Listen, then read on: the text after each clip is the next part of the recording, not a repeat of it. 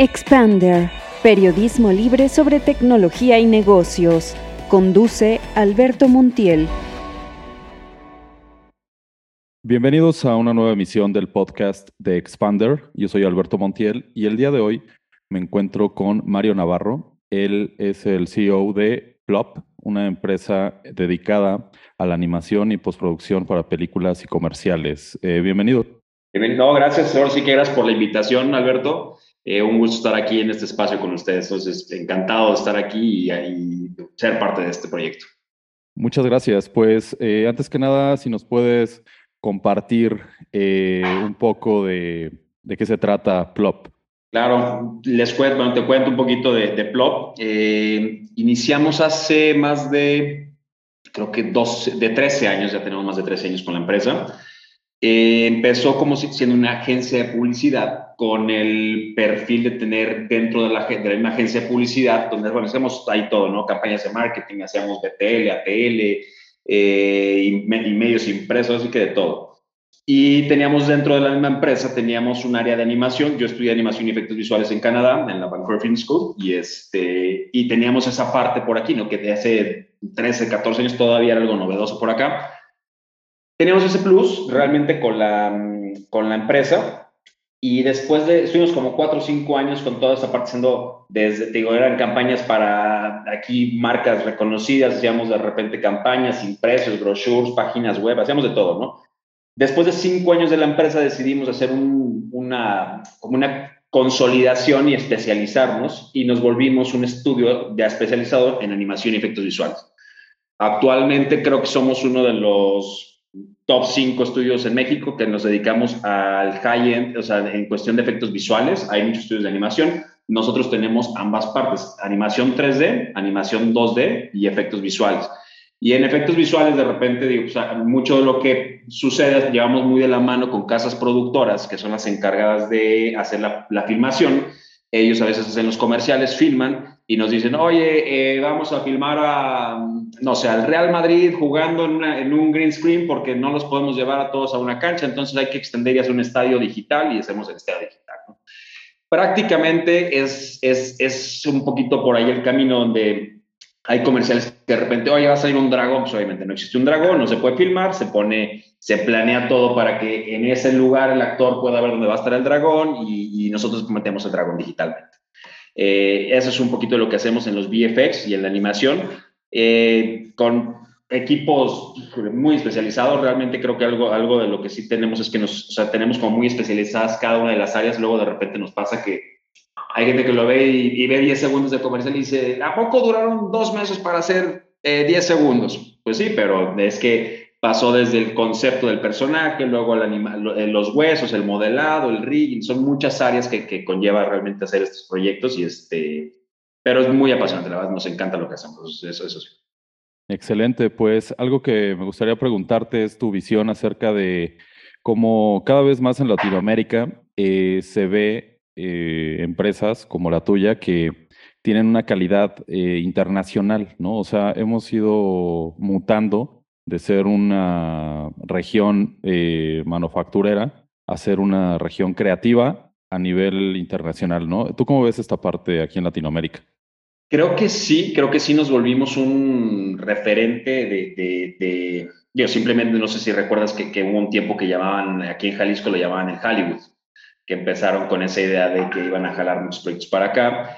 Eh, sí creo que em, bueno, eh, luego, luego, llegamos a ese tema, a esta parte, pero creo que sí, creo que se volvió un semillero, eh, Jalisco sobre todo, y bueno, Ciudad de México, todo, se volvió un, semillero de, de, talento, o sea, ha subido mucho, mucho la calidad de, de, pues en este tipo de, áreas especializadas como animación, efectos visuales, este, y dentro de eso pues, hay mil áreas, ¿no? Hasta y lo que pasó realmente, más allá de volvernos un hub creativo donde se iban a venir estudios eh, a, invertir aquí, a hacer, a detonar empresas, a crecer y demás, pues nos volvimos un semillero y un exportador de talento, lo cual está bien para eh, la industria, los chavos que van saliendo, egresando de las universidades y se quieren dedicar a eso, se van a Canadá, a Los Ángeles, a diferentes lados, este, pero para quienes nos quedamos por acá, pues empieza a ser un tema donde tenemos mucha migración de, talento. Realmente es este,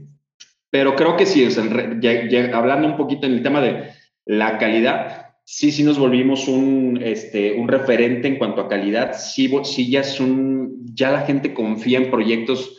Nosotros trabajamos con clientes que en varias partes del mundo y de repente, pues hay, hay ahorita por uno de los clientes grandes es Dell y del Blue y este y ellos dicen es que de, de nuestros proveedores, o sea, nos encanta trabajar con ustedes porque eh, son muy propositivos, tienen una super calidad, tienen un super ojo, tienen, cuidan todos los detalles, tienen muy buen servicio. El, servicio también no tenemos en la parte de producción, de llevar de principio a fin el proyecto, eso también se ha ido generando.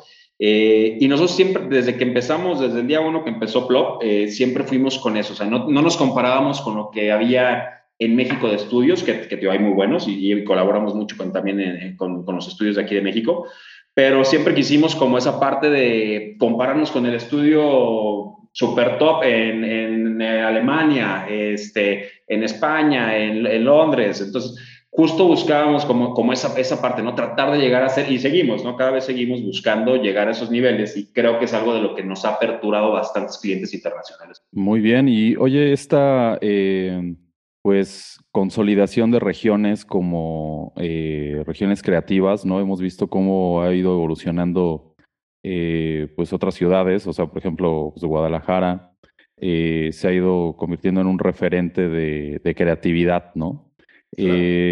¿Cómo has vivido este proceso de, de consolidación regional? Creo que sí hemos hecho sea, a mi gusto nos, se, quedó mucho en ideas y en, sueños, muchas cosas de las que se, planeaban hacer. Eh, se intentó, yo, yo, de hecho estuvimos en muchas cámaras, estuvimos en la GIC, estuvimos ahí en, algunas veces en la Escuela de Ciudad Creativa Digital eh, y se intentó como hacer alianzas. La verdad es que tristemente algo de lo que creo que ha pasado es que, que, que como existe mucho, mucho recelo en la colaboración. Nosotros somos un estudio que, que, creo que la gran mayoría de, de, los otros estudios aquí, en, menos en, Jalisco y en México, te pueden decir que siempre colaboramos, ¿no? Buscamos que el pastel se reparten todos. Entonces, oye, de repente hay un proyecto muy grande en el cual no podemos acceder casi, casi es amigo, te lo paso, este, llévatelo o lo colaboramos, ¿no? Actualmente traemos una, justo este, como consolidación más, pero hacia lo que es Argentina y Uruguay, estamos este, colaborando mucho con ellos, de tal manera de que nos complementar ciertas áreas, digo, está apenas gestando algunas cosillas por ahí, pero, pero justo por ahí va el, camino, ¿no? Empezar a sumarnos más y no, no querer este, quedarnos el pedazo de pastel nosotros nada más, y si no tenemos las capacidades, pues no hacerlo. Pero bien, creo que hubo, hubo buenos intentos. Eh, se levantó algo que lo creo que apoyó mucho en lo que se estaba, se intentando hacer es que las universidades se pusieron mucho las pilas para, para mejorar el talento, entonces creo que estuvo bueno. Eh, y sí, ya se ha salido, o sea, ya llega el talento, o sea, los, los artistas o los, los creativos o demás que llegan de las universidades ya no llegan tan en blanco, entonces eso se agradece bastante. Muy bien. Oye, ¿y cuáles son este, pues, los nuevos paradigmas en tu, eh, en tu sector, hemos visto cómo eh, se han ido incorporando visiones más eh, humanistas hacia el interior de las empresas y en algunas también hacia el exterior. me explico más. Por ejemplo, al interior de las empresas hay cada vez más cuidado en los, en los trabajadores, en, en los tiempos, en cuidar de su salud emocional, mental. Este, ¿Ustedes cómo han vivido estos nuevos paradigmas al interior de las empresas? Fíjate que, que justo, eh, digo, es un tema bien interesante. Ahora que cuando fue la pandemia, eh, el estudio realmente nosotros lo teníamos muy pensado como estas empresas tipo Google, ¿no? Donde eh, venía gente a, darles clases de yoga, clases de repente de defensa personal, pintura o, o, lo que sea, ¿no? Entonces, siempre buscamos que no fuera solo trabajo, trabajo, trabajo, porque empezó a ir como hace, no sé, tres, cuatro años, era una onda que iba como tan rápido todo, que nos volvimos máquinas, o ya, ya no tenía, ya era, olvídate de vivir, es, te enfocas en tu trabajo y sales y llegas a dormir la noche, cenas y te duermes, o sea, así era la vida, ¿no? Y aquí empezamos a buscar como esa, esa filosofía de, de, empezar como ser como más familia y, y, más, este, pues cuidar más un poquito las emociones y demás de la gente, ¿no?